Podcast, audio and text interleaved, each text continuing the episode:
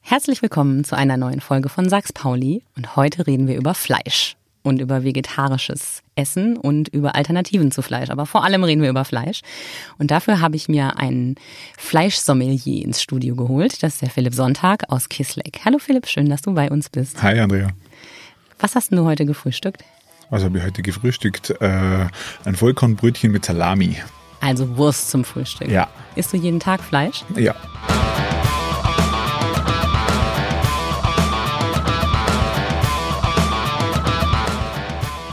Findest du es in Ordnung, wenn jemand sagt, er isst gar kein Fleisch? Klar, kann sich jeder, äh, jeder darf sich so ernähren, wie er möchte. Das ist ja schon mal gut. Also du bist kein militanter Fleischesser. Der erste Punkt ist, ich habe schon mehr militante Nicht-Fleischesser erlebt wie militante Fleischesser. Es gibt ganz viele Dinge, über die die muss man nicht stigmatisieren. Ich esse das, was mir schmeckt und lasse die andere da dafür in Ruhe. Aber andersrum kommt es öfters vor, dass jemand jemand stigmatisiert vor etwas, was er isst, was er dann wieder irgendwie an die Wand stellt. Genau das Gefühl habe ich nämlich auch. Ähm, dein Job als Metzger ist nicht unbedingt der beliebteste heutzutage. Das ist richtig, ja. Wie geht's dir damit? Äh, ich persönlich habe schon von Kindesbeinen an, also ich bin Metzger in sechster Generation, den Laden, den ich umtreibe, gibt es seit 1848 und äh, selbst als ich der Sohn des Metzgers im Dorf war, hat man gewisse Vorurteile gegen die ich mit meiner Schnauze normalerweise schon ankomme. Und äh, in der Schule ist es genau das Gleiche. Und als ich mich dann dazu entschlossen habe, Metzger zu werden, ohne Zwang, das war für mich, ja, ich habe da nach wie vor Bock drauf, aber äh, wenn man erzählt, was man macht, äh, kommt ganz oft eine Mauer des Schweigens, beziehungsweise die Menschen kennen mit dem Thema einfach nichts mehr anfangen.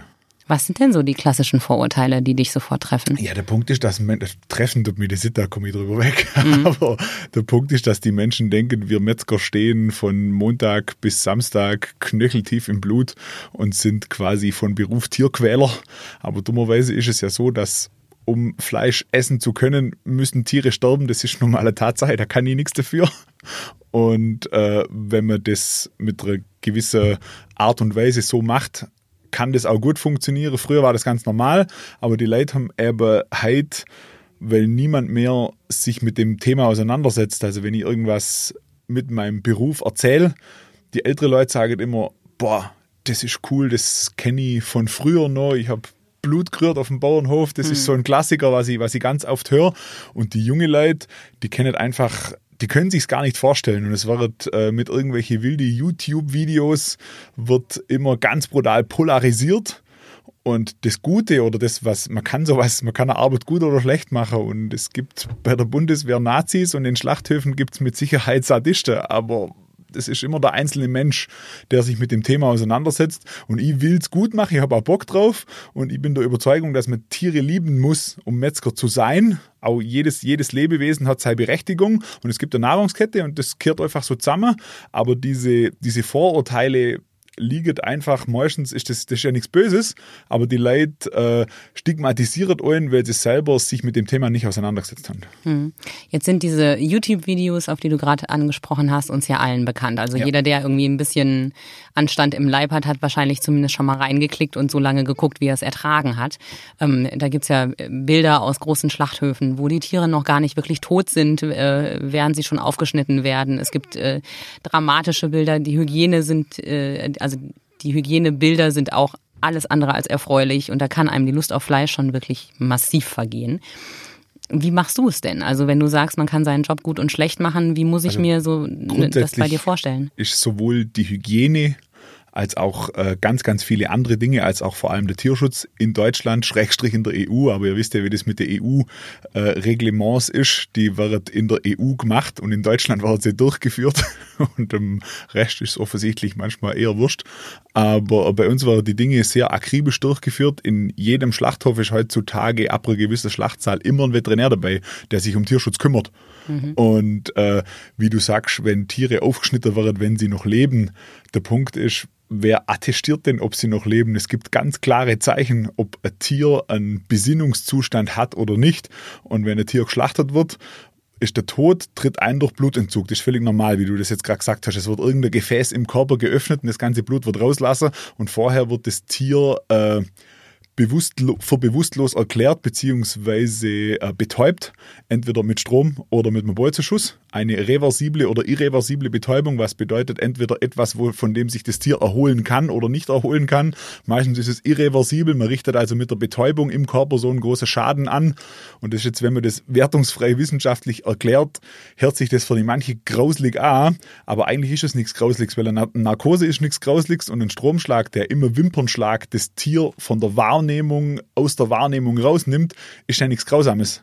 Und der Punkt ist aber, man muss sehen, Bewegung beziehungsweise das Leben, was ist denn das Leben? Jeder Körper äh, hat in seinem Körper drin eine gewisse schwache elektrische Spannung. Das ist bei uns auch so. Ganz, ganz viele Dinge, die man von Tieren weiß, ist bei uns genau dasselbe. Und diese schwache elektrische Spannung, wenn das Leben ausgehaucht wird, beziehungsweise wenn die Besinnungslosigkeit eintritt, dann ist die Spannung ja noch da und muss sich abbauen. Und die baut sich ab in Bewegungen. Das ist ein gewisses Zucker bzw. Krampfer. Beim Schwein zum Beispiel macht man bei der elektrischen Betäubung, das ist nichts anderes wie ein epileptischer Anfall, was man dort im Hirn raus, äh, rauskitzelt durch diese Betäubung. Also das, das Schwein kriegt der Spannung angelegt und dann hat es quasi Epilepsie und jeder von der schon mal bei YouTube oder live einen Anfall miterlebt hat, wenn jemand auf dem Boden liegt, schaumt und zittert, das ist nichts anderes. Mhm. Die kriegen da davon nichts mit und jemand, der weiß, dass das so funktioniert, habe mit dem Zucker kein Problem. Aber der Punkt ist, dass auch die Illusion, also ich persönlich war noch nie dabei, wenn ein Mensch das Leben aushaucht. Ich bin aber bei der Feuerwehr und habe schon viele Leute kurz nach ihrem Tod in den Sarg packt. Das ist halt leider so. Mhm. Und äh, das ist so dieses Zucken. Es gibt es bei alle Wirbeltiere, es gibt es bei alle Lebewesen. Und äh, wir sind alle bei äh, Tatort und überall ganz voll dabei und müssen das alle ganz nah sehen.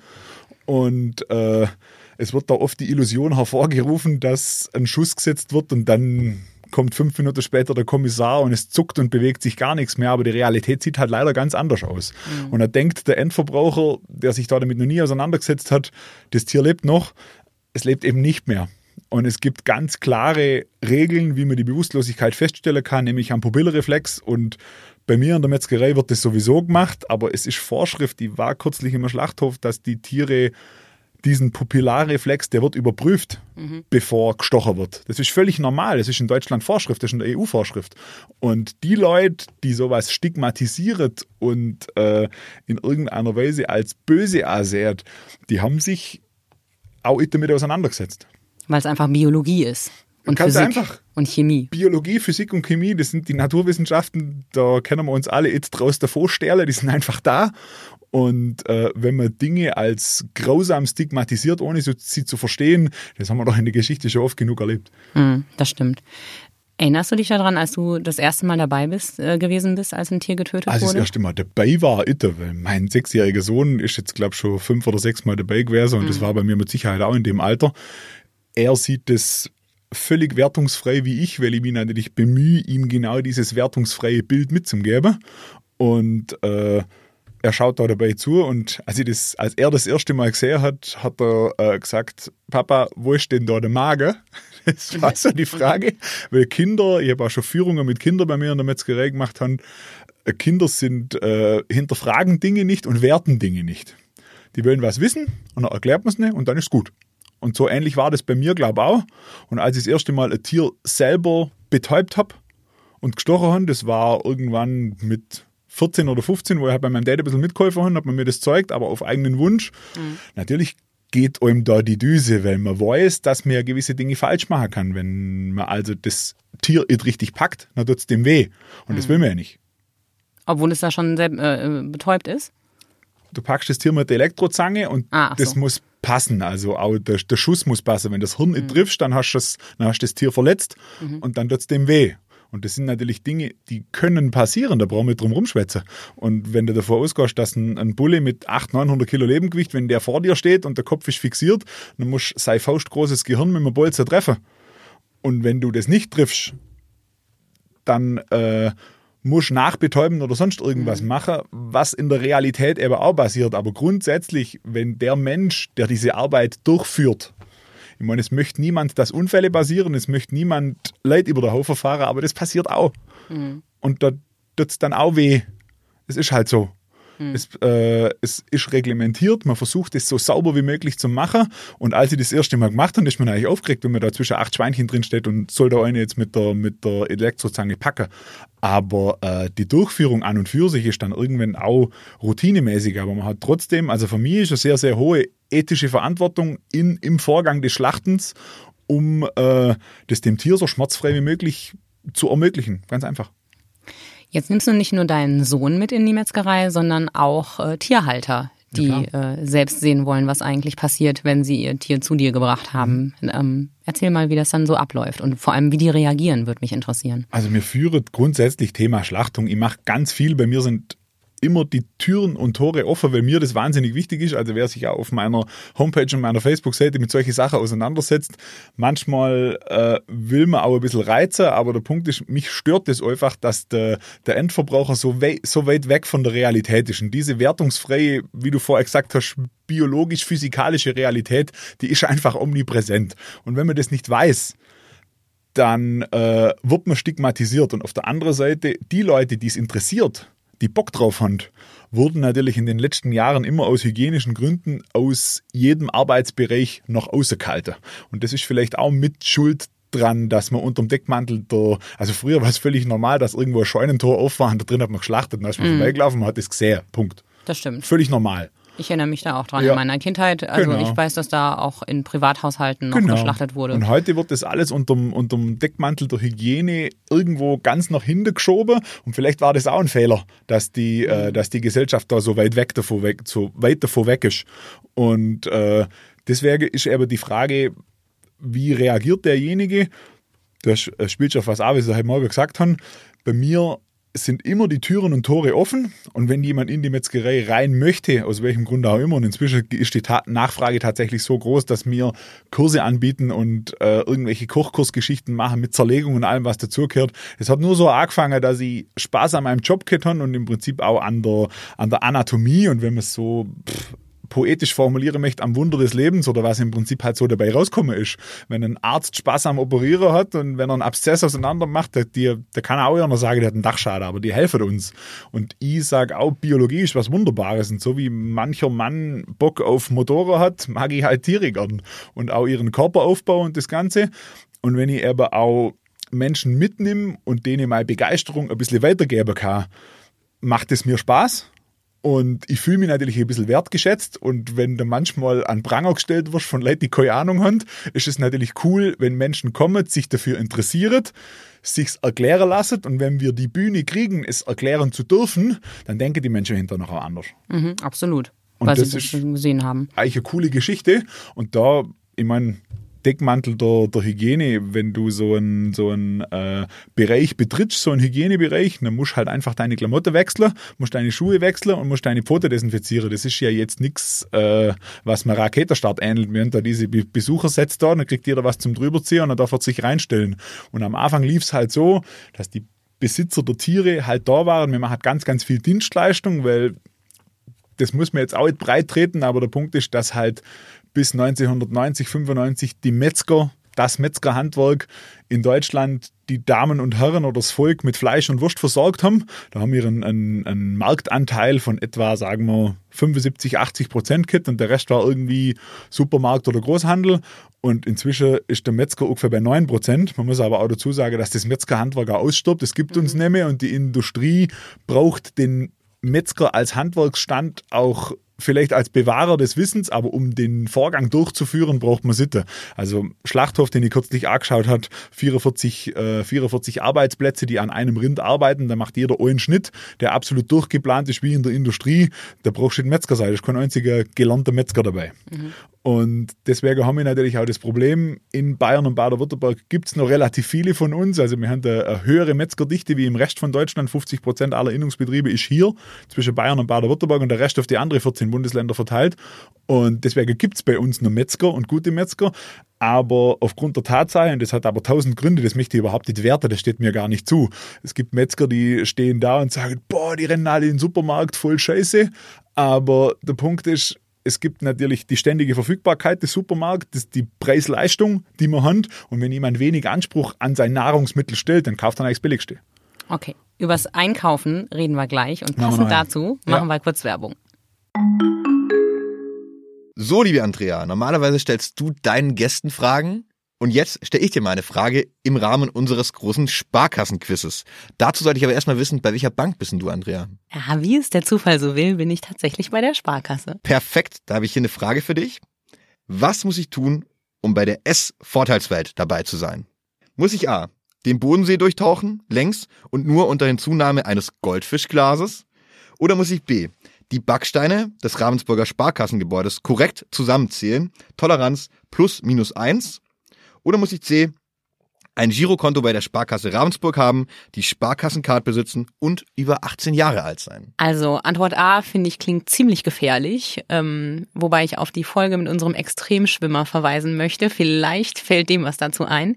Ähm, dann die Backsteine zählen, das könnte ganz schön lange dauern und bei so vielen verzählt man sich bestimmt auch schnell. Deswegen tippe ich einfach mal auf Antwort C, ein Girokonto haben. Super kombiniert, das ist die absolut richtige Antwort. Herzlichen Glückwunsch, Andrea. Danke, danke. Und ähm, was, wenn ich noch mehr dazu wissen will? Dann gehst du einfach auf www.kreissparkasse-ravensburg.de und klickst dich da einfach mal durch die Infos. Machen wir doch. Wir sind wieder da.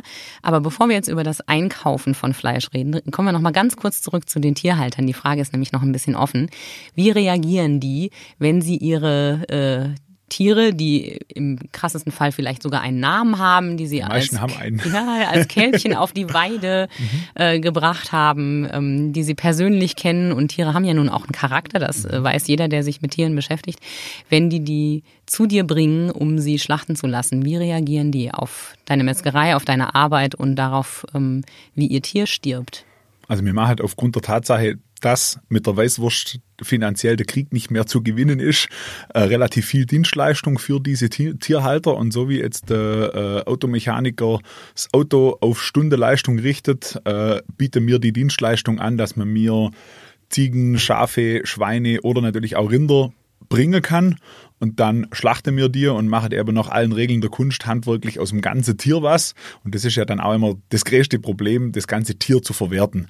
Und generell werden wir von diesen Tierhaltern, also speziell ich, weil ich natürlich ja in die Medien meine Schnauze relativ weit aufreiß, äh, auch über weite Strecken gefunden, um zu sagen, hey, zu dem möchte ich, mhm. weil der den Anspruch an sich selber hat, das richtig zu machen. Ich kenne viele, die den Anspruch haben, aber die reißen jetzt Maule zu weit auf.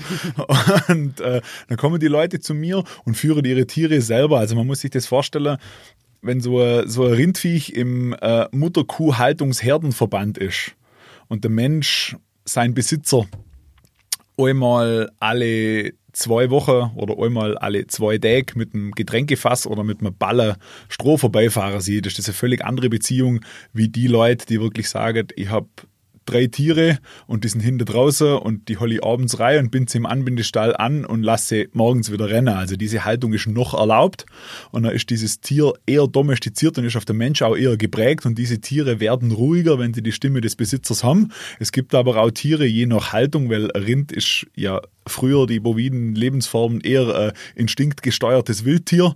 Und wenn das die Stimme des Menschen hört, fängt es an spinnen. Das gibt es also auch je nach mhm. Haltung, ist ganz verschieden.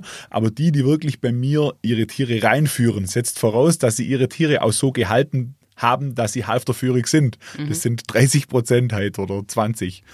Und äh, die sind wahnsinnig äh, interessiert in dem Ganzen, weil ich halt auch einmal die Biologie und das Ganze dem zugrunde lege und die führen ihre Tiere rein, halten sie fest beim Betäuben, Verschießen, wie auch immer, bringen sie selber und wollen auch dabei sein, weil das für die so die letzte Reise ist und es gehört dazu. Und wenn ich das Tier halt und möchte es selber essen, dann habe ich A, den Anspruch an mich selber als Besitzer, es komplett zu verwerten, dass man halt Leberspätzler und aus der, äh, und aus der Wade ein Gulasch kocht und nicht nur Filets und Rückersteaks isst mhm. und aus den Knochen Suppe macht. Und da habe ich natürlich auch den Anspruch, selbst mit dabei zu sein. Und ganz, ganz viele, also alle, die bis das erste Mal dabei waren, die haben da ganz viele alte Hase, die es schon vor lang machen, die zu meinem Vater schon gekommen sind und immer ihre eigenen Tiere haben. So bin ich ja zu dieser, zu diesem Wissen auch gekommen. Mein Wissen über Kocher und so weiter kommt ganz viel von den alten Hausfrauen, mhm. weil ich habe mit denen am Tisch zerlegt und die haben das Zeug in dieser Zeit gleich einpackt und in ihre Kiste verpackt und ihre, ihre Pepperler drauf gemacht, um das einzufrieren.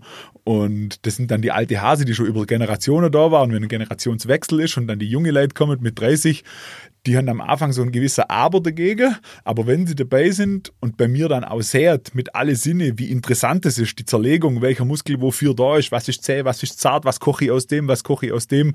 Und das ist immer so, ja, internationale Schnittführung gepaart mit altem Hausfrauenwissen. Und das finde ich schon hochinteressant, aber die meisten wollen dann wirklich bei der Schlachtung auch dabei sein und reagieren da durchweg positiv, weil sie alle sagen, hey, das ist so ein Kreislauf für mich, um es in Disney-Sprache zu nennen, The Circle of Life, mhm. wo halt so dazugehört. Jetzt habe ich keine drei Rinder hinterm Haus. Ja. Ich habe nur eine Terrasse, da wäre die Haltung etwas äh, nicht artgerecht.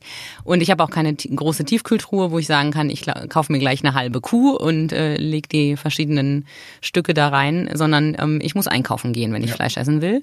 Das tue ich auch ähm, beim Metzger tatsächlich. Ähm, ich habe ein Problem mit eingepacktem Supermarktfleisch, aber dazu kommen wir später noch.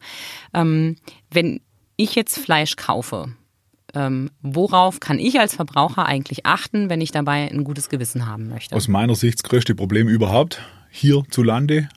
Und diese Frage kriege ich, habe ich jetzt schon zum hundertsten Mal gekriegt. Und meine Antwort da dazu ist einfach nur, Fleisch ist Vertrauenssache.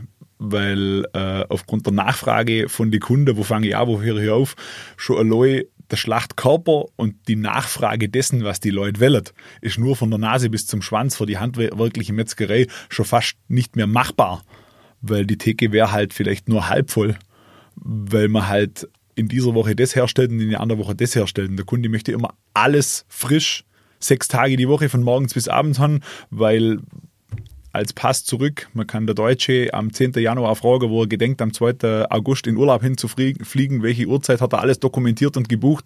Wenn du am Dienstagabend fragst, äh, um 17 Uhr, was er gedenkt, um 17.30 Uhr zu essen, sagt er, keine Ahnung, habe mir keine Gedanken gemacht. Und äh, man will das Vertrauen, man will mit gutem Gewissen Fleisch essen, man will aber selber sich nicht aus der Komfortzone bewegen und nichts dafür tun. Mhm. Und das ist dann natürlich schon verdammt schwierig, mhm. weil wir haben wieder das Problem der ganzen Tiere, wir haben das Problem der Verderblichkeit, ein Riesenthema. Ja. Weil, äh, und dann die Nachfrage des Kunden, die immer nur weiter von dem weggeht, was eigentlich mit der Natur einhergeht. Und alle Metzger, die ich kenne, ich selber auch, kaufen Material zu um, also Einzelteile dazu. Und dann gibt es halt die, die gar keinen Anspruch an sich haben. Du siehst da immer hinter nein, du musst demjenigen an der Theke vertrauen. Ich kenne Metzgerei, ich will da niemanden namentlich nennen. Ich kenne kleine Metzgereien, die schreiben vorne dran Eigenschlachtung, die haben einen Zugang zum Bauer, die machen in der Woche fünf Schweine und kaufen, die fünf Schweine wiegen etwa 500 Kilo und kaufen dazu zwei Tonnen Wurstfleisch von irgendwo her, wo es am billigsten ist, um ihre Leone herzustellen. Und dann gibt es aber halt auch welche, die sagen, ich schlacht fünf Schweine und mache 85, 90 Prozent aus den fünf Schweinen und dem halben Rind, was ich in der Woche habe. Und wenn irgendeine Bestellung kommt oder irgendetwas ist, dann muss ich nur zukaufen. Aber das, was ich zukaufe, genießt mein Zulieferer genau das gleiche Vertrauen, das ich von meinem Kunden wieder genieße. Und das ist so die Geschichte drumherum. Aber woher weiß ich es denn als Verbraucher? Denn, denn, ich kann ja nicht hinten in den Schlachthof du äh, musst, rein. Du musst Vertrauen zu dem an der Theke haben. Und das Beste, was ich jedem, Vertrau jedem Verbraucher ans Herz geben kann, seid ihr Leute lästig, fragt nach, wo kommt das Zeug her? In jeder Wirtschaft wo kriegt ihr euer Fleisch her? Mhm. Und immer wenn die anfangen zum Überlegen und sagen, weiß ich auch, gibt es zwei Möglichkeiten. Entweder sind einfach scheiße ausgebildet und schlecht informiert und das kommt viel zu oft vor. Tut mir leid für meine, für meine Arbeitskollegen und für meine Berufskollegen. Oder es kommt halt von irgendwoher. Mhm. Aus dem Großhandel. Aus dem Großhandel. Wobei Großhandel immer schlecht ist. Also ich bin mhm als äh, Fleischsommelier, als Zerlegetrainer beziehungsweise als Barbecue-Trainer für die anderen, für die anderen im Beruf. Das habe ich auf dem Schirm gehabt. Das ist auch eins meiner Standbeine. Das, äh, mhm. da dafür verkaufe ich mir relativ teuer, sage ich jetzt mal, weil für 15 Euro fürs Kilo Säuterwurst kann ich meine Familie nicht mehr ernähren. Da wäre der Laden schon zu. Und weil ich als Dozent ein sehr, sehr stabiles Standbein habe, wo ich halt mein handwerkliches Wissen mit meiner Klappe besser verkaufen kann wie die Säuterwurst, komme ich in wahnsinnig viele Betriebe rein. Und vor zehn Jahren habe ich gedacht, kleine Metzgerei ist toll und Großbetrieb ist grundsätzlich scheiße. Ich habe aber Läden kennengelernt, ich will jetzt da keine Werbung machen, ich habe Läden kennengelernt, die machen 600 Schweine in der Woche, die machen einen hervorragenden Job. Mhm. Ich habe hier im, im Kreis Ravensburg gibt es Läden, die machen 150, 200 Schweine in der Woche, machen einen hervorragenden Job und ich war schon in Läden drin, die machen zwölf Schweine die Woche und weil sie die Zeit nicht haben oder das Selbstvertrauen, sich im Kunde entsprechend zu, äh, zu positionieren, weil welcher Kunde man hat immer denkt, der Kunde macht es nicht mit, dass man sagt, das haben wir nicht. Aber eigentlich ist es, es gibt nichts Besseres, wie wenn ich irgendwo reingehe und sage, ich hätte gerne das. Und wenn derjenige sagt, ich hätte gerne Tafelspitze, in jedem Rindfix sind zwei drin. Und wenn die Woche schon zwei da waren, einen Tafelspitz wollte, ist halt kein dritter da, dann muss ich ihn zukaufen. Mhm. Und so ist mit dem Schweinehals im Sommer und des Spare Ribs, was mache ich? Wir haben einen begehbaren Gefrierraum. Die Dinge, die man im Sommer jetzt so will, die gefrieren wir im Winter weg und im Sommer tauen wir sie auf und verkaufen sie wieder. Mhm. Ist aus meiner Sicht nichts Schlechtes dran zu rütteln. Aber, besser als wegschmeißen allemal. Äh, und besser als im Großhandel tonneweise einkaufen, finde ich es auch. Ja. Und das ist halt immer, wieder das Problem, das wir vorher gehabt haben, der Endverbraucher weiß es nicht und der Produzent im kleinen Fall, was ja hier das Tolle ist, dass es diese Produzenten hier nur gibt, hat oft nicht den Arsch in der Hose im Endverbraucher zum Sagen, aus Angst, dass er nicht mehr kommt, hey Kollege, so sieht's aus, gewöhn dich dran. Aber das Gleiche ist ja eigentlich auch bei Restaurants. Je kleiner die Karte und ähm, je frischer das Essen, desto höher die Wahrscheinlichkeit, dass mir gesagt wird, ist leider schon alles aus. 100 Punkte. Insofern ist es eigentlich Langsam ein, ein gutes Zeichen. genau. Aber ein, ein, optischer, ein optischer Verweis oder dass du sagst, woran erkenne ich es, hm. ist, glaube verständlich, dass ich das, das hier so beantworten hm. kann. Aber die Nachfrage ist ja schon mal ein guter Tipp, dass ah, ja. ich einfach äh, äh, die Frechheit besitzen kann, äh, an der Fleischtheke selber zu fragen, ist das wirklich alles von euch? Ja. Ist das alles von hier? Und was bedeutet von euch? Genau. Und ähm, wie groß ist die Region, woher genau. das Fleisch ja. eingekauft wird? Was bedeutet genau. von euch? Und hier im Allgäu gibt es ja ganz, ganz viele Metzger, die vielleicht selber nicht mehr schlachten, also den Vorgang der Schlachtung nicht mehr im eigenen Haus haben, was bei mir jetzt mhm. der Fall ist.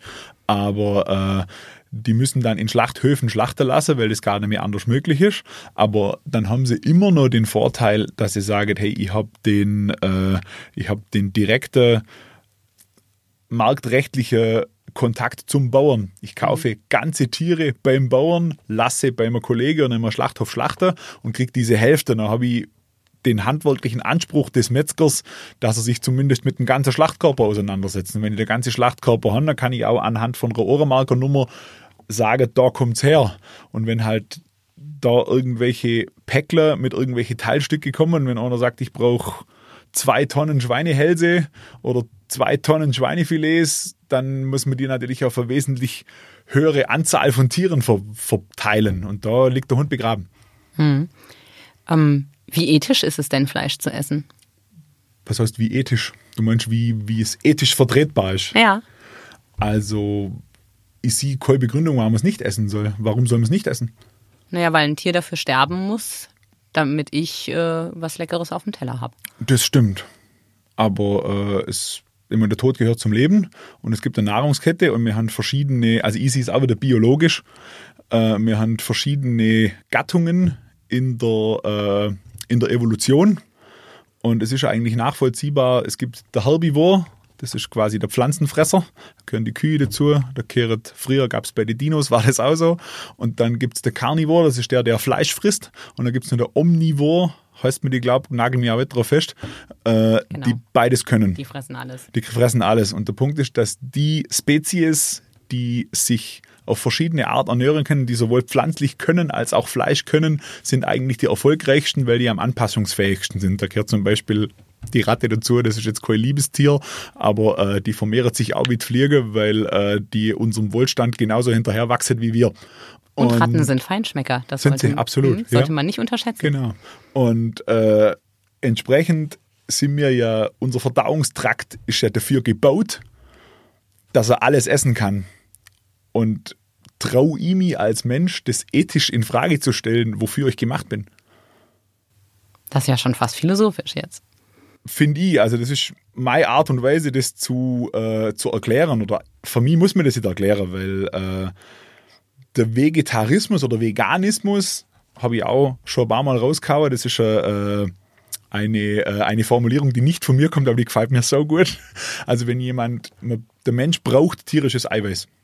Um sich zu entwickeln. Und es ist ja sogar, wenn man, wenn man Kinder ernährt, ohne ihnen alle Eiweiße zur Verfügung zu stellen, ist das meines Wissens sogar geil erlaubt, beziehungsweise die Ärzte schreitet da ein. Also ein Fünfjähriger in der Entwicklung vegan zu ernähren, das darf man nicht. Also verboten ist es nicht, aber es gibt sehr, sehr, sehr klare Äußerungen von ja. diversen Ärzten und viele Studien, die beweisen, dass es zumindest in diesem Alter noch wahnsinnig gefährlich ist und die Entwicklung geschädigt genau. werden kann dadurch. Die Entwicklung genau. kann geschädigt werden. Ja. ja, und der Punkt ist einfach, äh, wenn dann jemand sagt, ich möchte aus welchem Grund auch immer, du weißt, dass es mich da keine Begründung dafür gibt, aber wenn jemand eine Begründung hat zum sagen, ich möchte kein Fleisch, also kein Muskel vom Tier essen, dann ist er ja immer noch äh, auf die Milch und auf das Ei kann er ja gehen und dann kriegt er sein tierisches Eiweiß davor und dann funktioniert sein Körper trotzdem. Und äh, wenn der Körper gut funktioniert, dann ist man gesund, dann ist das alles im grünen Bereich.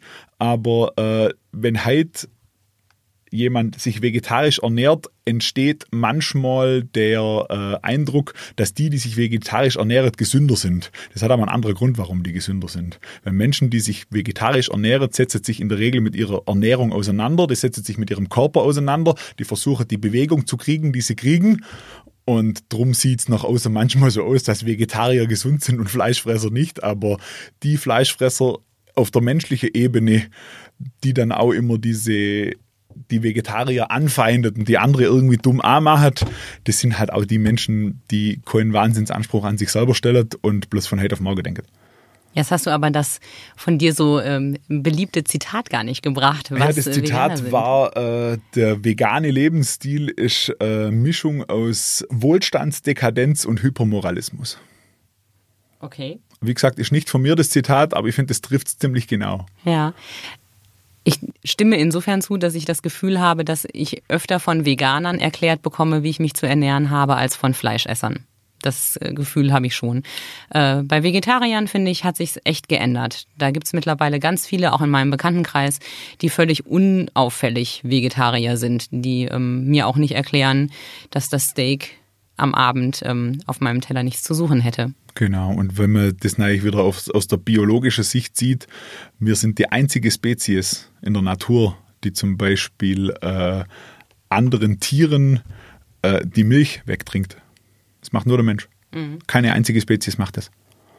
Wobei es ja auch da Studien gibt, die ähm, zumindest darauf hinweisen, dass, dass es Geiz so gesund ist. Genau, ja, zumindest, also zumindest ähm, ab einem bestimmten Alter nicht genau, mehr. Also wenn ja. die, die körperliche Entwicklung abgeschlossen ist, ja. dass der Mensch eigentlich gar nicht mehr dafür gemacht ist, äh, Milchprodukte ähm, zu verdauen. Und da sind wir wieder bei der Biologie vor der Ethik genau, quasi. Genau, also da gibt's ganz spannende Studien und ja. ähm, wobei ich zugeben muss, also wenn ich morgens auf meinen Joghurt verzichten sollte und auf die Milch in meinem Tee, dann würde mir echt was fehlen. Und ähm, auch da finde ich, sind die Ersatzprodukte noch nicht so nah dran, äh, dass es mir leicht fällt, darauf zu verzichten. Worin wir aber, glaube ich, äh, alle einig sind, ist, dass wir ein Problem haben, was die Produktion von Fleisch angeht. Ähm, die Deutschen verbrauchen so ungefähr 60 Kilo pro Kopf und Jahr. Mhm. Ähm, der globale Durchschnitt liegt bei 37 Kilo. Das mhm. heißt, wir sind schon ziemlich weit vorne mit dabei, was den Fleischverbrauch angeht.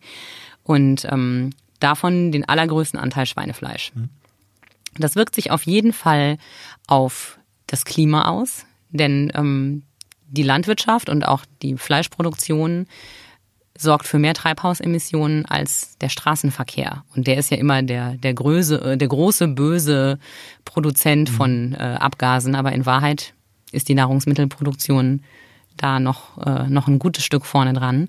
Ähm, Jetzt gibt es die Empfehlung zum Beispiel vom WWF und auch von anderen Organisationen, dass schon sehr viel damit geholfen wäre, wenn wir, ähm, wenn alle Deutschen an einem Tag in der Woche darauf verzichten würden, auf Fleisch zu essen.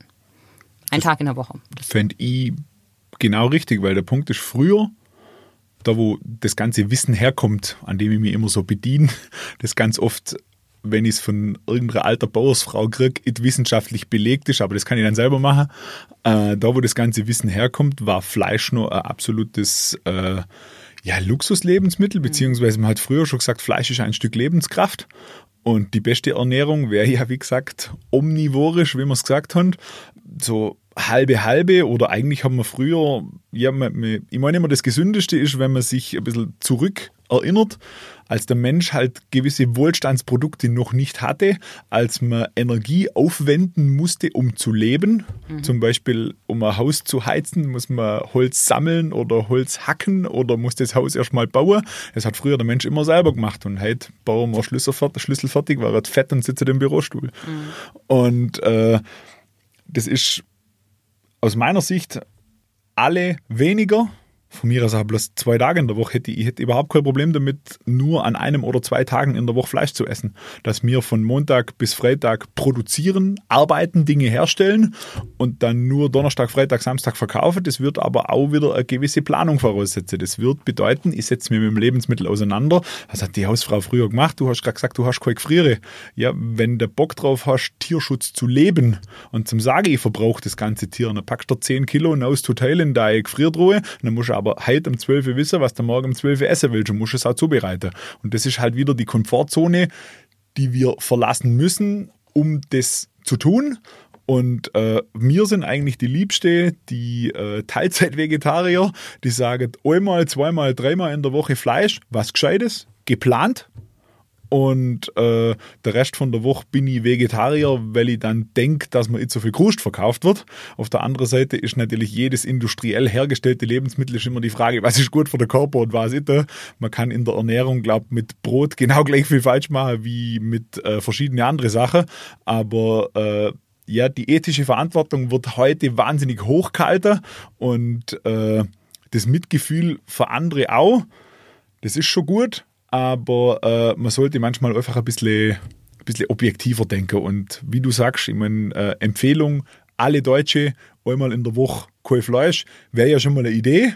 Aber das wäre halt wieder ein Bewegen aus der Komfortzone raus. Wir versuchen bei uns im Laden zum Beispiel ein bisschen Umweltschutz zu betreiben. Da, wo es ohne Folie geht, haben wir Papiertüten. Aber der beste Umweltschutz ist, wenn der Kunde daheim sein Hirn einschaltet und seine Tupperbüchse mitbringt. Ja, aber die Bewegung gibt's ja auch. Also ja, ich empfehle kurz äh, in diesem Rahmen den Podcast zum Thema verpackungsfreies Einkaufen. Ja. Also da sind wir ja tatsächlich in einer relativ großen Bewegung gerade. Äh, das nimmt ja immer mehr zu. Ähm, aber nur wenn es zum Hobby wird, wenn man wirklich sagt, ich setze mich aktiv damit auseinander. Genau, aber das ist ja mehr als ein Hobby. Das ist, da da geht es ja um eine Einstellung. Wie gehe ich mit, äh, mit meinem Müll zu Hause um und wie viel Plastik will ich in meinem Leben haben? Und äh, wenn ich schon eine Tupperdose habe, wieso soll ich noch eine Plastiktüte vom Metzger mitbringen? Rückbesinnung. Genau. Und Rückbesinnung ist ganz oft kein Fehler. Ja, also vieles davon ist ja was, was früher Standard war. Genau, also der, ja. äh, der Sonntagsbraten und dafür in der restlichen Woche vielleicht mal irgendwie was, was nicht ganz so hochwertig ist ja, äh, genau. oder günstigeres Fleisch, was man sich dann auch leisten ja. konnte. Allerdings war es auch früher so, dass die Menschen viel, viel mehr körperlich gearbeitet mhm. haben und einen völlig anderen Energiebedarf auch hatten, genau. wenn es darum ging, ähm, abends zu essen. Also genau. wenn ich, äh, wenn ich so an meine Kindheit denke. Ich hatte ähm, Ersatzgroßeltern, die nebenbei zu harter körperlicher Arbeit einen großen eigenen Garten und eine kleine Landwirtschaft hatten. Und wenn die abends, was. ja, da geht was, genau. Und wenn die abends äh, gekocht haben, dann ähm, waren das schon, also vom Kaloriengehalt äh, Mahlzeiten, wenn ich die heute so essen würde mit meinem Job, äh, in dem ich viel am Schreibtisch sitze, dann würde ich innerhalb von einem halben Jahr wahrscheinlich 20 Kilo zunehmen, mhm. weil mein Körper ja. das gar nicht gebrauchen kann. Ähm, insofern, Rückbesinnung muss natürlich auch zum Lebensstil dann passen. Ja. Ähm, keine Frage. Aber die Tupperdose mit zum Metzger zu nehmen, finde ich, ist schon echt eine ziemlich gute Idee. Und äh, ich glaube, da, da kommen wir auch mehr und mehr hin. Ähm, was würde das denn aber für deinen Berufsstand bedeuten, wenn ihr nur noch an drei Tagen in der Woche verkaufen könntet? Meinst du jetzt für den Berufsstand des handwerklichen Metzger oder für die Fleischindustrie? Weil das ist von mir ein riesiger Unterschied. Nein, nein, für deinen Berufsstand. Also für den, für den kleinen Metzger, von dem du gerade schon gesagt hast, dass du mit, ähm, mit den Seitenwürsteln keinen kein ja, Krieg mehr gewinnen kannst. Wir sind kannst. Exoten. Wir sind ja jetzt schon Exoten, weil wir kriegen da keine Lehrlinge mehr. Es waren reihenweise Berufsschulen geschlossen und zusammengelegt und so weiter. Und es war in einzelnen Lehrjahren kein, kein Unterricht mehr durchgeführt. Ist traurige Realität in, in, den letzten zehn Jahren und ich sehe uns immer nur als die Bewahrer des Wissens. Und man hat so ein kleines bisschen ein paar Metzger, die stechen so aus der, aus der Menge raus und reißen die Schnauze auf und sagen, Freunde, so ist es. Im bundesweiten Vergleich ich kann da ein paar Namen nennen und da kehre ich inzwischen mit Sicherheit auch dazu. Und für uns Metzger würde das eine absolute Hochzeit bedeuten. Und wir haben jetzt auch, wir Metzger im Handwerk, in gewisser Weise, seit die Menschen sich dafür interessieren, eine absolute Renaissance erlebt, weil sich die Menschen dafür interessieren. Aber wir müssen uns auch verändern, aber nichts Cooles wie Veränderung oder sich mal Markt anzupassen, äh, indem man einfach aus Loch aufmacht und sagt, hey Freunde, so sieht's aus, kommt rein, wir zeigen es euch gerne und deswegen kostet es mehr, wenn mir jemand beim Zerlegen zuschaut, dann äh, laufe ich immer hinterher noch raus und sage, hey, das ist ja echt ein Kno Knochenjob. Und dann haben wir gesagt, ja, guten Morgen, das ja, ist im ist wahrsten so. Sinne des Wortes übrigens ein Knochenjob. Ja, in, in zweierlei Hinsicht.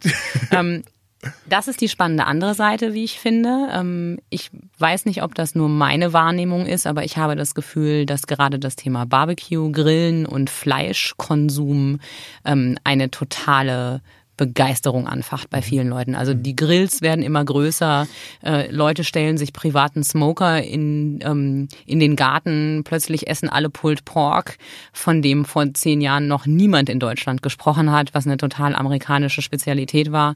Ähm, die Leute geben ein Heidengeld aus. Du profitierst ja schließlich auch davon ja, klar. mit Kursen. Das hat mein, ähm, mein Lader hochgerissen. Dieser Hype, den ich früh genug erkannt hatte und einer der ersten war, der sich als kleiner handwerklicher Metzger voll in die Pfütze reingehüpft hat, hat mir mehr oder weniger finanziell den Arsch gerettet. Hm. Wo kommt das her, dieses plötzliche, äh, diese plötzliche Begeisterung wieder fürs Grillen, für die Fleischzubereitung, wo sich Menschen auf einmal über die richtige Schnittweise äh, von Fleischstücken unterhalten und ähm, äh, völlig aufgehen darin, wenn sie acht Stunden lang vor irgendeinem ähm, rauchenden Gerät stehen und äh, ein Stück, das ansonsten nicht unbedingt, na, ich sage mal, das beliebteste Stück Fleisch mhm. wäre, auf einmal zur totalen Delikatesse. Also äh, der Hype bringen. an und für sich ist für uns Metzger ein absoluter Aufwind, wie du gerade gesagt hast, aber äh, hat wieder den Nachteil, dass man sich mit dem Ganzen auseinandersetzen muss. Man muss sich weiterentwickeln, wieder Standbein für mich. Ich so gebe ja die Kurse für andere Metzger. Scheiße. Immer man muss, muss man bilden. sich beschäftigen und bilden und Dinge lesen. Und äh, auf der anderen Seite, äh, dieser Hype, wo der genau herkommt, das kann ich dir jetzt sagen. Der ist irgendwie aufgeflammt, aber es scheint wohl irgendein Urinstinkt des Endverbrauchers zum Treffen, dass es tatsächlich so einschlägt. Das ist, glaube ich, eher eine männliche Geschichte. So der Jäger und Sammler geht auch so in die richtige ich Richtung. Feuer gemacht. Ja, Feuer gemacht.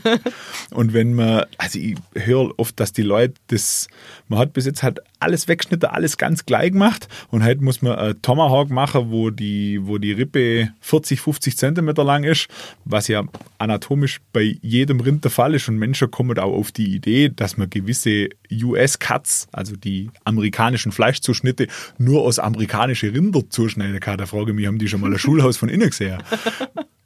Weil jetzt gerade Homologie Deutsche der Wirbeltiere. sind nur viel kleiner. Ja, ja, natürlich. bestimmt. Ja. Homologie der Wirbeltiere, Charles Darwin, da war doch was im Biologieunterricht in der sechsten Klasse. Da damit beginne ich jeden Vortrag mit der Seite aus meinem Biologiebuch aus der sechsten Klasse, um die Leute mal wieder da abzuholen, dass sie sagen, ach ja, stimmt, weil man ist genauso wie bei den YouTube-Videos, bei vielen anderen Sachen, ist man in, in irgendeiner Ecke drin und vergisst das Ganze komplett. Und beim Barbecue ist es genau das Gleiche. Es gibt Akademiker, die doch normalerweise das Ganze, der, der, der, komplette, der komplette Sinn verstanden haben müssten, die bei mir in die Kurse drin sitzen und du erzählst, ne, ich meine, Grill ist nichts anderes wie Thermodynamik. Ein Stück Fleisch verformt sich bei allen Wirkungen von Hitze. So schwierig ist es immer. Und je nach Flüssigkeitsgehalt oder äh, Temperatur oder Grilllänge passiert beim Grillen genau das gleiche wie im Backofen oder auf der Pfanne, wie auch immer. Da gibt es ein paar physikalische Gesetze, wo man das erklären kann. Und ich frage mich manchmal, schaltet die der Rest des Tages ihre Hirn aus. Da ist man in irgendwelche äh, Grillforen und setzt sich damit auseinander. Also ich kann da schon nicht mehr mitlesen, weil da so viel Quatsch drin steht. Da kann man sich einen halben Tag lang über Dinge auseinandersetzen, wenn man die einmal aus einem anderen Blickwinkel sieht. Und dieser Blickwinkel steht heutzutage definitiv jedem zur Verfügung, weil es kann jeder lesen und äh, es hat jeder in der Regel eine Schule besucht, wo er das Lesen gelernt hat und da war das Thema. Also Physik, Chemie und die Biologie war definitiv da. Und da frage ich mich, wie man auf die Idee kommen kann. Aber um auf diesen Barbecue-Hype wieder zurückzukommen, äh, warum das so ist, kann ich mir nicht erklären, aber es trifft wohl, also jeder Kerl hat irgendwie eine kindische Freude, wenn er einen großen Brocken Fleisch zu sehen kriegt. Und früher war es dann immer so, du hast irgendwas nagelegt auf die Theke oder Dinge in der Theke präsentiert und jeder hat gesagt, ist zu viel, möchte ich weniger, komme ich nochmal wieder morgen, weil man ja, äh, ja sich von heute auf morgen sowieso keine Gedanken gemacht, warum mit mal kochen und drei Tags gleiche esse. Das wäre ja jetzt auch äh, nichts, was jetzt was völlig Neues wäre, wenn man die Arbeit mal ein bisschen kleiner macht oder Dinge konserviert. Und äh, beim Grillen ist es dann tatsächlich so, dass die Leute in die Metzgerei reinkommen und wenn du jetzt gerade so Beef Brisket, so Rinderbrust, die hat zwischen 6 und 8 Kilo. Die wenigsten kaufen sich die 6, und 8, 6 bis 8 Kilo. Du stellst aber fest, dass die Jungs, die vor der Theke standen, sagen, ich möchte ein Brisket machen, da haben wir Garzeiten zwischen 12 und 18 Stunden und das muss man können und nicht bloß gern durch. Da gibt es halt auch verschiedene Dinge, die man beachten muss. Und Kann man auch nicht mit einem kleinen Gasgrill auf dem Balkon machen, ne? Nee. und äh, man braucht da gewisse Voraussetzungen, man braucht ein gewisses Know-how. Die Voraussetzungen kann man sich kaufen an jeder Ecke, aber das Know-how halt eben nicht. Und äh, dann kommen die in den Laden rein und sagen, ich möchte Brisket machen. Und dann kriege ich die 6 bis 8 Kilo nachgeschmissen. Und die kaufen die 6 bis 8 Kilo nicht, weil sie sagen, das ist mir zu viel. Aber du merkst, an dem Tag, wo der das erste Mal gesehen hat, wie groß ein ganzes Brisket ist, ein sogenannter Full Packer, äh, erwachst in diesem Mann der Wunsch, irgendwann mal genug Leute bei sich daheim einzuladen, dass er mal einen ganzen Fullpacker zubereiten kann. Und das sind ein paar so, äh, ja, ein paar so Grundbedürfnisse oder ein paar so instinktive Handlungen. Wir sind ja auch in gewisser Weise instinktgesteuert. Wenn man in der untersten Schublade, was den Geschlechtstrieb angeht, angeht, macht man manchmal Dinge, die man mit dem Kopf nicht erklären kann, aber eine andere Region vom Körper will das jetzt haben und dann macht man das. Und äh, ich glaube, so in dieser ähnlich instinktive Ebene, vielleicht zwei Schubladen höher, ist diese Fleischeslust in diesem Sinn äh, irgendwo angelagert. Warum die Leute da so drauf reagieren, kann ich so erklären. Schätze ich, dass es so ist. Wo es herkommt, keine Ahnung. Aber ich finde es geil, dass es da ist. Ja, umso besser für dich. Ja, stimmt. Wir machen noch mal kurz Werbung. Machen wir. Die erste gemeinsame Wohnung, die zweite Schwangerschaft, drei Zimmer, der vierte Stock, die fünf Nachbarn.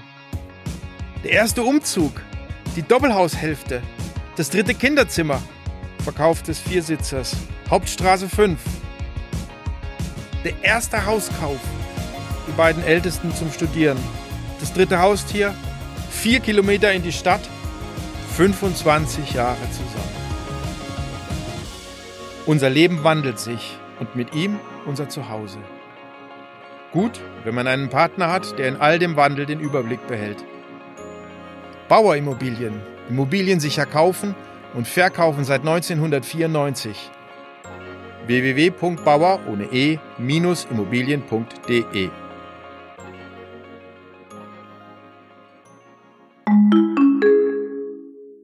Die Leute zahlen gerne Geld, um sich von dir zeigen zu lassen, wie sie toll grillen, wie sie so ein riesiges Beef Brisket äh, fantastisch zubereiten, ähm, feiern große Partys, legen dafür wahrscheinlich für so ein gutes Stück Fleisch auch ein bisschen mehr Geld hin. Aber grundsätzlich ist Fleisch doch eigentlich zu billig, wenn ich mal vergleiche, was es, also was wir dafür tun, damit wir Fleisch bekommen, ähm, was an Handwerk dahinter steckt, was an äh, Klimaschäden dahinter steckt, also alles, was damit einhergeht, ähm, ist Fleisch viel zu billig, oder? Da habe ich ja total abgefahrene Meinung dazu. Ich weiß nicht, ob die jetzt veröffentlichbar ist, aber der Punkt ist, es hat vor 2000 Jahren schon funktioniert, Brot und Spiele. Eine Gesellschaft hat immer einen gewissen Anteil an Menschen, die wenig Anspruch an sich selber stellen, die auch it wahnsinnig sich bewegen. Die sind aber da, die verbrauchen Luft und die sind umeinander. Und wenn jemand an sich selber keinen Wahnsinnsanspruch stellt, dann wird er im Leben auch nicht wahnsinnig weit kommen. Und dieser Mensch hat aber gewisse Wünsche. Ansprüche Tag. an andere hat er schon. Ansprüche, natürlich, Ansprüche an andere, nicht an sich selber, aber an andere, an die Gesellschaft und an sein Leben an und für sich. Und äh, es gibt da verschiedene Formen, was man mit denen Leuten macht, beziehungsweise wie eine Gesellschaft funktionieren kann, wenn wir ja immer verschiedene Sorten von Leuten haben. Und also das ist jetzt völlig wertungsfrei gemeint, ob das jetzt der geistige Zustand oder äh, der Anspruch an sich selber oder insgesamt der Antrieb ist. Und äh, völlig wurscht, ob du in der Stadt oder auf dem Land lebst, aber es gibt halt so und so viele Leute, die sind halt da. Und äh, es gibt natürlich Länder, da gibt es keine Sozialversicherung, da gibt es keine, äh, da werden die Kameraden nicht unterstützt, schrägstrich versorgt. Und da braucht man dann ein paar Euro mehr für die Sicherheit, weil was machen die, wenn sie nichts haben? Wenn du mehr hast wie ich, dann gehe ich rüber und hol's mir bei dir. Das ist eine Idee, wo sie irgendwann draufkommen, wenn es noch schlecht geht. Wenn man sie aber mit gewissen Kulturgütern, Schrägstrich Luxusgütern in gewisser Weise ruhig haltet, und da kehrt der Luxusartikel Fleisch aus meiner Sicht absolut dazu. Und wenn die sich scheiße ernähren können, jeden Tag in ihrer warmen Bude, ohne was zu leisten oder einen Anspruch an sich selber weiterzukommen oder ohne was für andere zu tun, aber nur maulet, wenn die alles haben, dann sind sie fettfaul und träge und dann haben wir eine relativ sichere Gesellschaft und unsere Kinder können sicher zur Schule gehen, ohne dass irgendeiner hinter die wartet und sagt, dem nehme ich jetzt seinen Schulranze. Und äh, wenn mir die auf diese Art und Weise ruhig stellt, weil man ihnen diese Konsumgüter relativ mit äh, relativ stressfrei beziehungsweise relativ einfach zur Verfügung stellt und einfach ist halt billig, dann äh, sind die ruhig. Und das heißt, du siehst ähm, in der Möglichkeit, billig Fleisch einzukaufen, äh, so eine Art Beruhigung der Unterschicht? Ja. Okay. Ähm, was würde denn passieren, wenn man sagen würde, man nimmt die Möglichkeit äh, von diesem wirklich, von diesem super billigen Schrott, äh, weiß ich nicht, äh, Wurst für 99 Cent, äh, Schnitzel für 1,99, Filet für 2,99. Man nimmt das raus. Man, man würde das Experiment machen und würde sagen, auf, diese, auf diesem Preisniveau erlauben wir das nicht mehr. Da kehren ja 20 andere Faktoren dazu. Ich habe beim Discounter letztes Jahr Golfausrüstungen gesehen, vorletztes Jahr Tauchausrüstungen. Die Menschen, die Golf spielen oder tauchen oder gewisse Dinge tun, die gehen in der Regel in diesen Discounter und mhm. kaufen sich das da. Aber wenn man suggeriert, dass sich das jeder leisten kann, Golfausrüstung für 89,99 Euro, derjenige, der sich bei diesem Discounter diese Golfausrüstung kauft, der kann sich in der Regel, erstens brauchst du die beim Golfclub da jetzt sehr lassen und zweitens kostet der, der Monatsbeitrag das Zehnfache wie die, äh, wie die Golfausrüstung. Aber der langen Rede kurzer Sinn, das haut doch genau in die gleiche Richtung. Was jetzt passieren würde, ich habe keine Ahnung, was passieren würde. Es gibt ganz, ganz viele Dinge, die man denen Leuten stressfrei zur Verfügung stellt.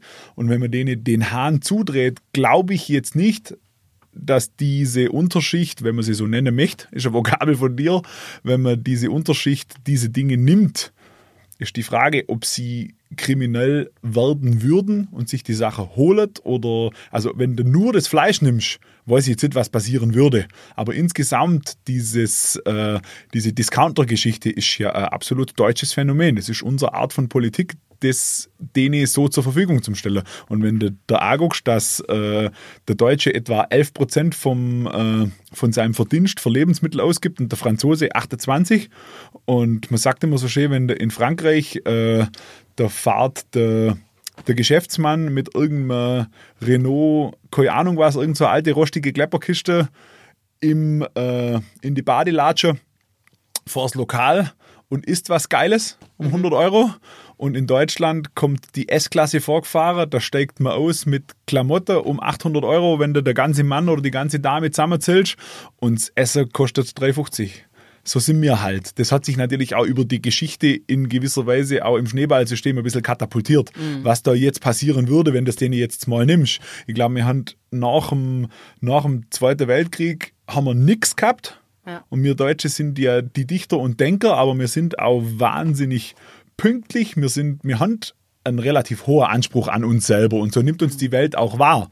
Absolut, das stimmt. Und äh, wir haben aber diese Unterschicht genauso und wir haben eben diese Lösung gefunden und diese billigen Lebensmittel oder dieser, also Discounter kommt aus Amerika, ist aber irgendwann 1908 oder 1910 in Deutschland eingeführt worden, hat damals noch nicht diesen wahnsinnigen Hype-Kit mhm. und in die 60er, 70er Jahre ist das Raumgreifen in die Städte rumgegangen und so ab Mitte der 90er Jahre, Anfang der 2000er gibt es wirklich in jedem Kuhnest vier Discounter, wo du in fahrbarer Distanz von fünf Kilometer die Auswahl hast. Also kleines Beispiel, Kisleck, wo ich herkomme, wir haben äh, äh, Einwohner, haben wir um die 9000, aber im Kern, also im Ortskern wohnen etwa 5000 und in diesem Ortskern gibt es insgesamt an äh, sechs beziehungsweise sieben Adresse Weißwurst, Zweiterwurst und Aufschnitt. Und zwar in verschiedener, verschiedener Qualität, mit einem verschiedenen Anspruch. Aber wenn ich nur allein denke, wenn man einen, einen Zaun um Kistlik rummachen würde und würde schon allein feststellen, und das wird in ganz Deutschland genau gleich funktionieren, nur allein das, was an Fleisch und Wurst nach Kistlik gefahren wird und wie viel da davon eingekauft und wieder weggeschmissen wird. Das ist ja auch kacke. Also, das ist insgesamt mhm. gegangen mir mit den Lebensmitteln falsch um. Genau. Ich kann dir jetzt sagen, warum das so ist. Und ich kann dir halt sagen, was passieren würde, wenn man die Deutsche ihre liebes Fleisch nehmen würde. Aber äh, ich kann dir sagen, wo es herkommt oder meine Meinung. Also, es geht ja auch nicht darum, dass man den Deutschen das Fleisch nimmt, sondern dass man ähm, möglicherweise darüber nachdenkt, es schwerer zu machen, äh, Schrott zu konsumieren. Äh, Schrott in Wurstform. Ich fände das schon mal. cool. Wobei der Schrott in Wurstform natürlich sich auch geändert hat. Das darf ich als Fleischsommelier ist jetzt auch wieder eine schwierige Bühne, um das zu sagen. Ich will schon das Metzgerhandwerk hochhalten, weil das meine Berufskollegen sind. Aber der Punkt ist, äh, Separatorenfleisch, sagt euch das was? Erklär's mal. Separatorenfleisch ist die Möglichkeit aus einem Knochen, an dem nur Fleisch dran ist. Also jedes Tier, der ganze Schlachtkörper besteht aus Knochen, Muskeln, Sehnen und Fleisch, weiß man.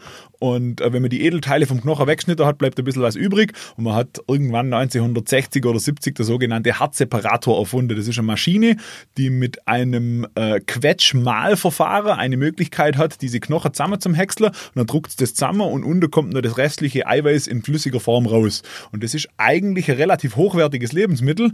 Das wird aber mehr oder weniger aus Abfall in dem Sinn gewonnen. Und ich habe da auch äh, einen völlig anderen Zugang zu dem anderen. Das Separatorenfleisch wurde 2000 oder 98 gab es mal einen wahnsinniger, äh, ein, ein wahnsinniger wilder äh, Skandal, dass man sagt, Separatorenfleisch ganz schlimm, ganz böse. Ich meine, das ist Eiweiß, das man im Prinzip aus den Knochen rausquetscht hat. Also aus biologischer Sicht ist es ein hochwertiges Lebensmittel, also oder? Ist das, sind wir uns einig. Ist es das gleiche wie dann das Mark, das im Knochen ist? Ein bisschen, da ist ein bisschen Mark dabei und da ist halt ein bisschen Fleischreste dabei, aber das ist nicht vom Knochen runtergeschnitten worden, sondern mhm. das ist einfach mit einem chemisch, äh, mit einem chemischen, mit einem, mit einem physikalischen Verfahren rausgeschreddert worden und rausgedrückt worden und dann kriegt man quasi, weil wir Deutsche halt so sind, äh, aus, dem, aus dem letzten Kruscht auch noch was raus, was ein relativ hochwertiges Lebensmittel ist. Alle Endverbraucher haben gesagt, wir verarbeiten Abfall, das Gott garet und haben hinter Metzger wieder einen, einen Betrug gesucht ich sehe das aus einer völlig anderen Seite. Wenn wir die Möglichkeit haben, wirklich aus dem letzten Ding das letzte rauszupressen, dann können wir ja auf einfache Weise die Welt ernähren. Das wollen wir mhm. aber nicht. Wir behalten alles bei uns, wenn wir äh, lieber der eigene Wohlstand unterstützen. Es gibt ganz, ganz viele Möglichkeiten, ob das die Tafeln oder sonst irgendetwas ist. Und eben dieses Separatorenfleisch und verschiedene andere Möglichkeiten, jedes, äh, jede Wurst muss, um zum Beispiel Bierschinken zu heißen, einen gewissen An Eiweißanteil haben und einen gewissen Fettanteil nicht überschreiten. Das ist alles in den Leitsätze festgelegt. Und damals, wo das mit den Discounter hochkam, in den 90er, 2000er, wusste man, die Supermärkte machen Ramsch. Die fahren mit dem Fettgehalt ganz hoch, weil das Fett billiger ist, fahren mit dem Eiweißgehalt ganz runter, gangen prozentual immer an die Grenze. Das ist heute alles vorbei. Vor äh, 20 Jahren hat das noch gestimmt. Heute kriegst du im Discounter, was die, die Analysenwerte angeht, ein sehr, sehr hochwertiges Lebensmittel, das sowohl hygienisch als auch von der Zusammensetzung her auf einem wahnsinnig hohen Niveau hergestellt wird. Die sind mit dem Eiweiß hochgefahren, die sind mit dem Fett runtergefahren, weil die Leute das halt wollen. Mhm. Und was bleibt auf der Strecke? Die Produktethik. Menschen in den riesige Firmen sind irgendwo außerhalb der EU oder außerhalb Deutschlands angestellt bei einer Firma, arbeiten in Deutschland um 4,50 auf die Stunde in irgendeinem Akkordding, ballert das Zeug jeden Tag her und die Tiere werden ganz eng eingepfercht und am liebsten haben wir äh, Betriebe, die am Tag 25.000, 30.000 Tiere durchhaut, weil wir Deutsche halt einfach wirtschaftlich denkende Industrialisten sind. Bei uns muss alles immer ganz schnell, ganz wirtschaftlich, ganz zentralisiert funktionieren, weil man am anderen ja die Butter auf dem Brot auch nicht gönnt. Mhm. Und der Ramsch, von dem du gerade gesprochen hast, den es im Discounter gibt, ist von den Analysewerte, nur von dem, was reinkommt und auf die Art und Weise, wie es hergestellt wird, viel besser geworden wie vor 20 Jahren. Das sage ich ungern, aber es ist leider so. Mhm. Und die Produktethik, also die müssten, mussten ja hinkriegen, das, das Fleisch hat die Inflation nicht mitgemacht. Mhm. Und äh, das, das Wurst, die, äh, die Wurst dieses Produkt auch hätte, haben die Inflation auch mitgemacht. Und die musste dir hinkriegen, die Analysenwerte nach oben zu kriegen, weil die Leute nachgefragt haben und gesagt haben, hey, im Discounter gibt's Dreck und bei den anderen gibt's keinen Dreck. Und dann kam der Vollsortiment-Supermarkt, wo gesagt hat, hey, bei uns ist es besser, bei uns kostet es auch mehr wie beim Metzger.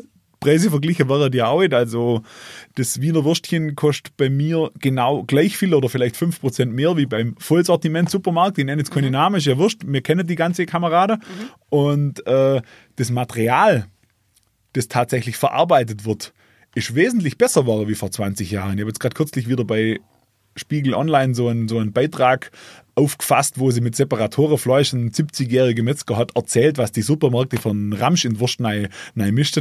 Das ist alles absoluter Blödsinn. Das ist 20 Jahre her. Damals war das so, heute ist es nicht mehr so. Die haben sich alle entwickelt. Mhm. Die Metzger haben sich nicht entwickelt, die sind ausgestorben. Aber äh, die Großen haben sich entwickelt. Und groß ist nicht gleich schlecht und klein ist nicht gleich gut. Aber äh, was bei denen Produkte beschissen ist, ist die Produktethik. Sowohl der, der dafür arbeiten muss, als auch das Tier, aus dem es hergestellt wird. Okay, das heißt, das, was im Labor festgestellt wird an Bestandteilen, ist noch lange kein Zeichen dafür, dass ich was Gutes esse. Ja. Okay, dann haben wir das Ethische äh, dann doch nochmal aufgegriffen. Ja, klar. Ähm, das heißt, du würdest, wenn ich dich richtig verstehe, sagen, ähm, Billigfleisch zu essen ist auf jeden Fall unethisch, ähm, aber nicht ungesund. Ja, das kann man so sagen.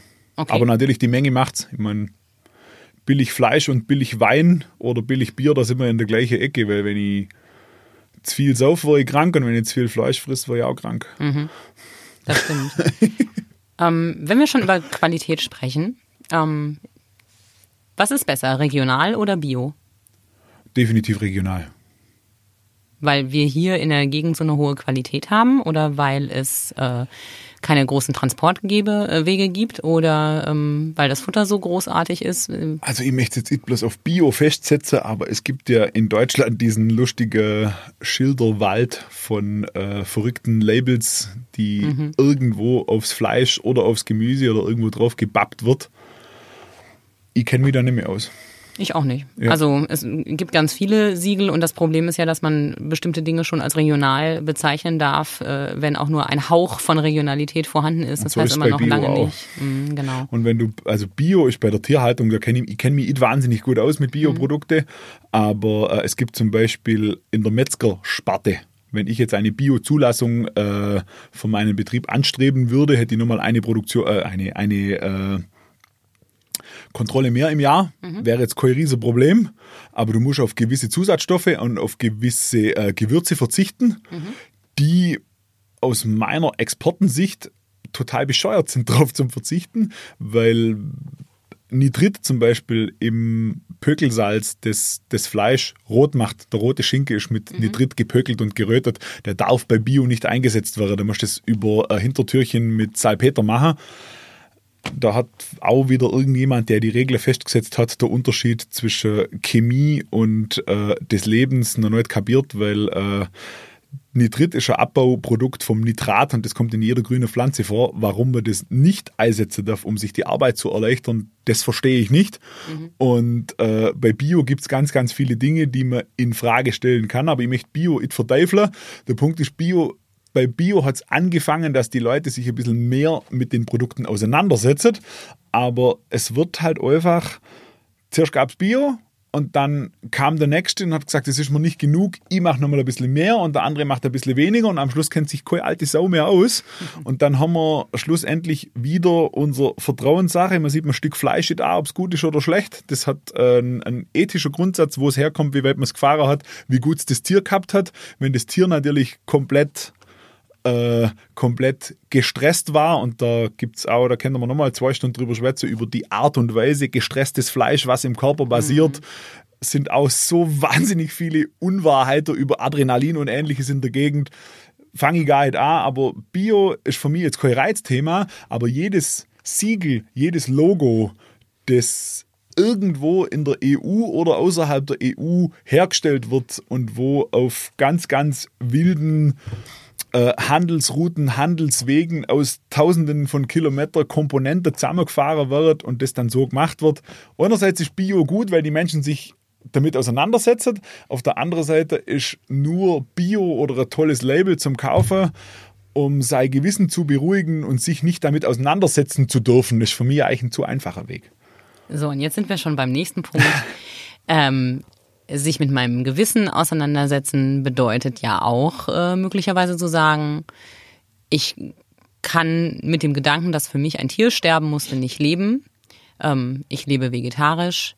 Ich mag aber Fleisch. Also suche ich nach Alternativen. Und da gibt's ja mittlerweile die buntesten Dinge. Mhm. Ähm, es gibt Laborfleisch das im Moment noch viel zu teuer ist, um es als eine ernsthafte Alternative zu nehmen.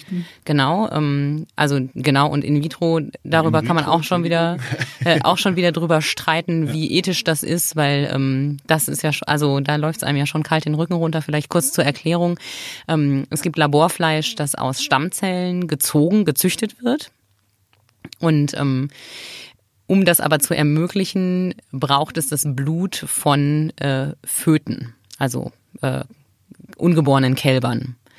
Äh, das heißt, das ist jetzt nicht nur ein reines Laborprodukt, sondern auch dafür wird ein Tier getötet und zwar noch im Mutterleib.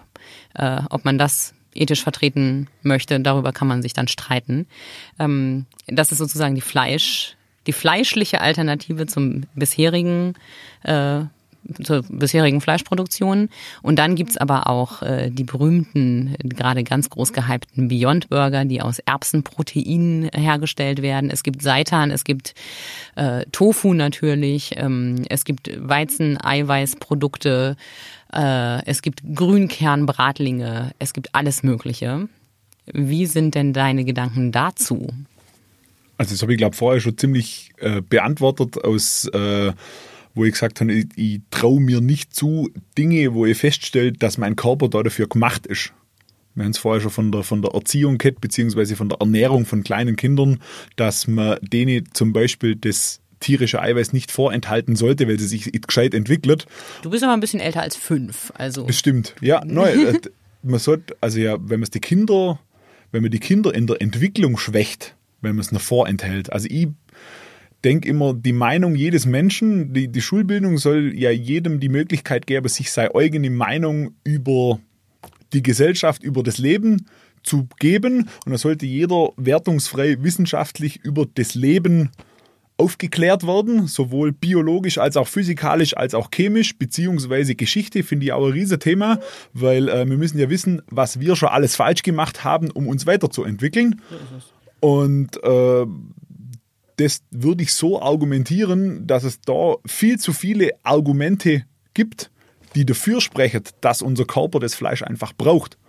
Dass ich mir jetzt zutraue zum sagen, ich, der Philipp Sonntag, als Individuum stelle es in Frage, Dinge nicht zu tun, die einfach manifestiert sind, nicht nur in der Meinung irgendeines Subjekts manifestiert sind, dass einer gesagt hat, das habe ich irgendwo nachgeschrieben, das ist jetzt Gesetz, was man jetzt bei manchen Religionen zum Beispiel unterstellen könnte. Aber das sind halt biologische Tatsachen, die man jetzt ohne sie in irgendeiner Weise zum Verbirgen so klarlegen kann, dass unser Körper das Fleisch einfach braucht. Und äh, überhaupt zu sagen, ich möchte nicht, dass ein Tier stirbt, habe aber Bock auf Fleisch, das kann ich überhaupt nicht nachvollziehen. Das muss okay. ich aber auch nicht. Aber da sind wir nämlich an dem spannenden Punkt. Ähm, das ist ganz witzig. In der Vorbereitung auf diesen Podcast habe ich mit mehreren Menschen über das Thema äh, vegetarisch Leben und Fleischersatzprodukte gesprochen. Und es gibt ja auch immer mehr Vegetarier. Also äh, allein in meinem Bekanntenkreis werden es wirklich immer mehr, die das sind. Und ähm, es gibt eine, eine sehr interessante ähm, Diskrepanz zwischen Fleischessern, die sagen, äh, ich verstehe überhaupt nicht, warum die Vegetarier diese Ersatzprodukte brauchen. Wenn sie kein Fleisch essen, wieso wollen sie dann einen falschen Burger, äh, ein falsches Schnitzel und eine falsche Wurst? Ähm, Vegetarier sagen aber, weil Schnitzel und Wurst und Burger geil sind, ich aber einfach kein Fleisch essen möchte. Ja. Ähm, kannst du das nachvollziehen äh, oder ist das kein Argument? Da sind wir wieder bei der Wohlstandsdekadenz.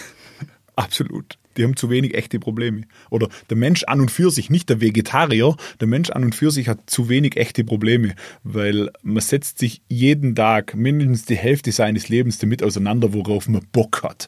Und man erzählt die Kinder in der Schule, dass sie sich immer alle Möglichkeiten offen lassen müssen und der Job, den sie später ergreifen, macht nicht zu 100 Prozent acht Stunden am Tag oder die meisten schaffen ja bloß nur sieben, macht immer Spaß, wenn man denen vielleicht erzählen tät, dass wenn du 50% Spaß und 50% Pflicht bringst, dass es dann unter Umständen zu was bringst. Und seine Pflichten kennt, äh, seine Rechte kennt jeder und seine Pflichten kennt niemand.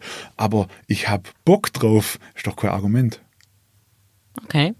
Ich glaube, dass das manche, manche Vegetarier ganz anders sehen. Das mag ja sein, ist ja völlig in Ordnung, aber ich habe Bock drauf, ist für mich, wenn wir wieder bei der Ethik sind, so ein zu subjektives Argument. Und wenn man sich auch mit dem Verhalten von Tieren auseinandersetzt und mit dem Verhalten von Menschen auseinandersetzt, sehr mehr ja ganz oft, wobei man wieder bei der Schlachtung und bei der anderen Geschichte wäre. Es gibt ganz, ganz viele Dinge, die ein Tier instinktiv tut, die würde ein Mensch nie tun. Wenn du schon mal in der Hundeschule warst, wenn du die als Mensch so verhältst, wie der Hund es von dir erwartet, dann funktioniert der Hund.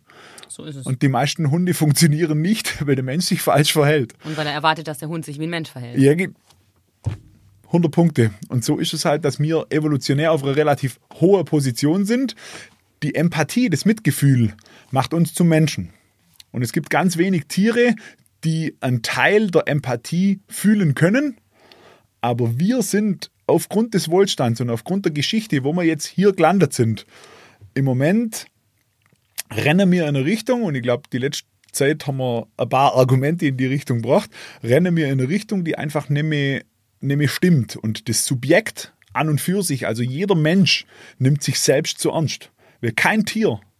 Selbstmitleid ist auch so ein riesiges Thema. Zitat aus einem Actionfilm aus den 90er Jahren.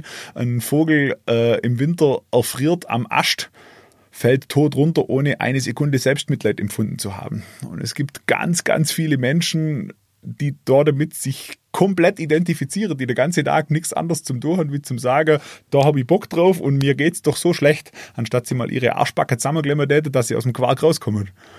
Na, wenn das kein Schlusswort ist.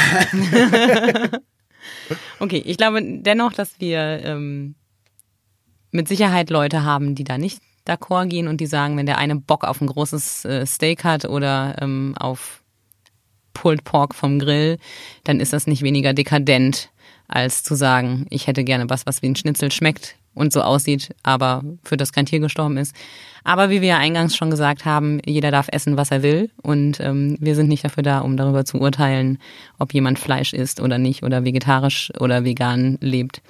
Insofern danke ich dir sehr für diese sehr spannenden Einblicke in äh, die Sicht eines Fleischers. Es war mir eine Ehre. danke, dass du bei uns warst.